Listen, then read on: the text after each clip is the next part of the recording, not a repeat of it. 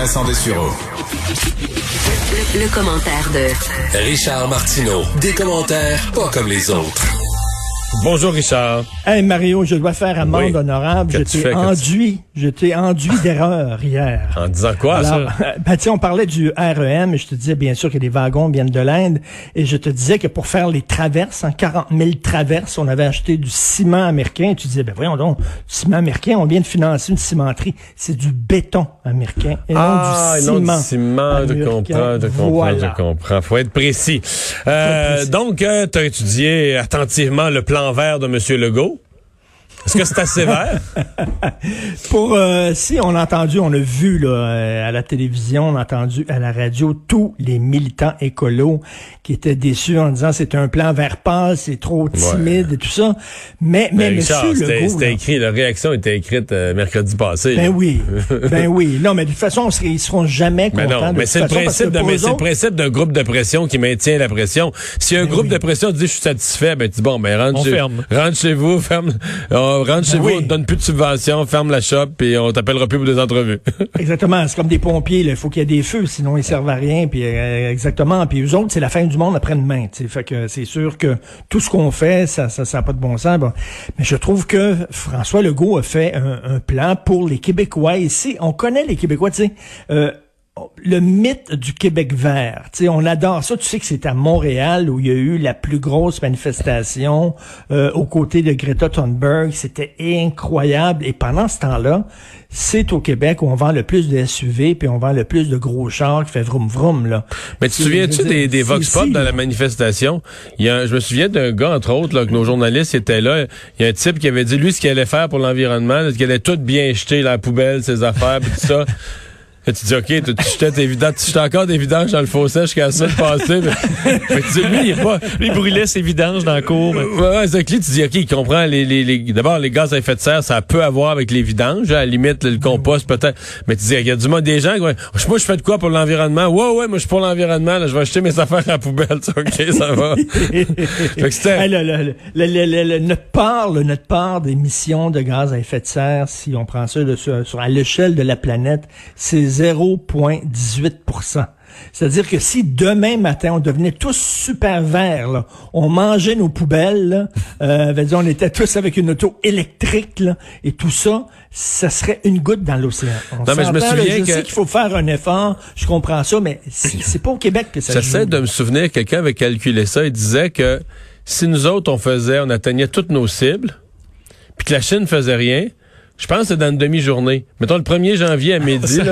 C'est dans une année, là, le 1er janvier à midi. Non, pas vrai. Fait que, tu sais, il faut vraiment, nous, on peut faire notre effort, mais il faut vraiment faire partie d'accords internationaux où on a la garantie que la Chine Mais- puis les gros, parce que sinon, en une demi-journée, la Chine annulait tout. nos- Fait que nous, pendant une année, on paye des taxes de plus, on se fait suer, tu sais, on, on gâche notre vie. Puis en une demi-journée, la Chine annule ça en faisant rien. Ça vient de finir. Ben, tu as déjà vu Greta, toi, aller en Chine? Greta Thunberg ne va que dans les pays occidentaux.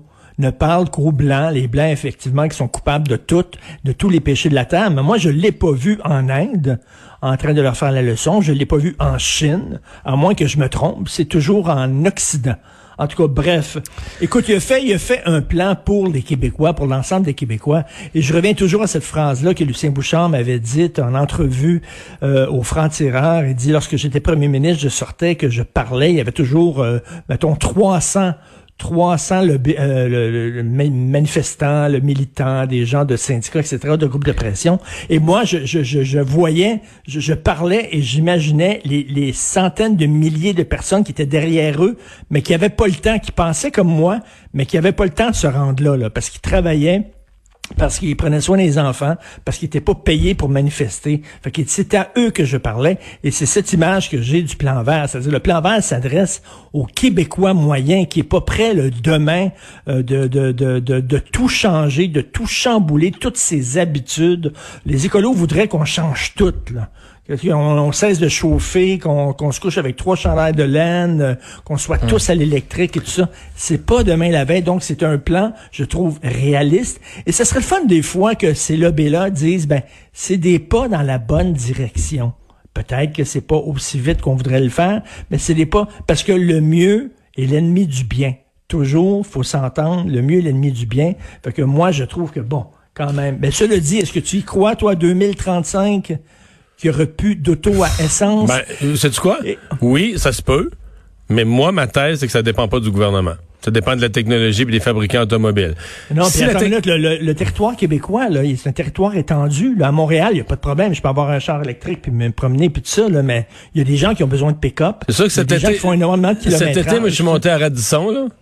Tu mets du gaz à Mont-Laurier, après ça, t'en mets à Matagami, après ça, t'en mets à l'é- l'é- l'é- l'étape, là, euh, à mi-chemin. Ouais. C'est sûr que, avant de partir avec un auto électrique, faut que tu sois sûr. Crime, c'est ça, là. C'est bien beau dans les, en- les, les, les- les villes, mais euh, pas sûr que à la campagne, c'est nécessairement euh, bienvenu, on verra. Un lien encore avec ben, l'écologie, avec Stephen Guilbeault, mais tu veux revenir sur les euh, ses propos à Tout le monde en parle dimanche. Oui, et là, tout le monde en parle. Je l'ai pas regardé, mais c'est euh, Mathieu Bock-Côté qui rapporte les propos de Stephen Guilbeault, ministre du patrimoine, et euh, qui parlait bien sûr de toute euh, l'histoire de, de, de, de- des- des Saint-Charlie Hebdo et la limite à la liberté d'expression. Et il a dit, nos droits s'arrêtent là où la blessure de quelqu'un d'autre commence. C'est-à-dire, avant d'écrire, avant de tourner un film, avant d'écrire un livre, avant de faire un dessin, tu dois prendre en considération la susceptibilité et l'hypersensibilité de tous et chacun. Ben, si on fait ça, là, on va arrêter. Parce que, tu il y a tout le temps quelqu'un qui se plaint, qui est offensé. C'est vraiment les Jeux olympiques des offensés ces temps-ci. Tout le monde est blessé, tout le monde est choqué et tout ça. Ça n'a pas de bon sens, là. Je veux dire, ça- n'a pas de Mais sens. la difficulté, c'est que c'est que c'est c'est c'est inégal. Mettons par exemple la religion.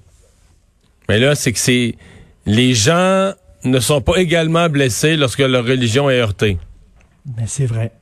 Donc là, tu te vrai. retrouves avec une géométrie variable des mêmes droits. Donc la même chose la religion. Fait qu'un que un catholique, toujours- un catholique, tu peux l'attaquer lui à 10 sur Oui. 10 d'intensité, puis il y a rien qu'à fermer sa gueule. Euh, un juif, il faut que tu fasses attention à 6 sur 10, puis un musulman à 3 sur 10, un sikh à 8 sur 10. Donc, tu comprends?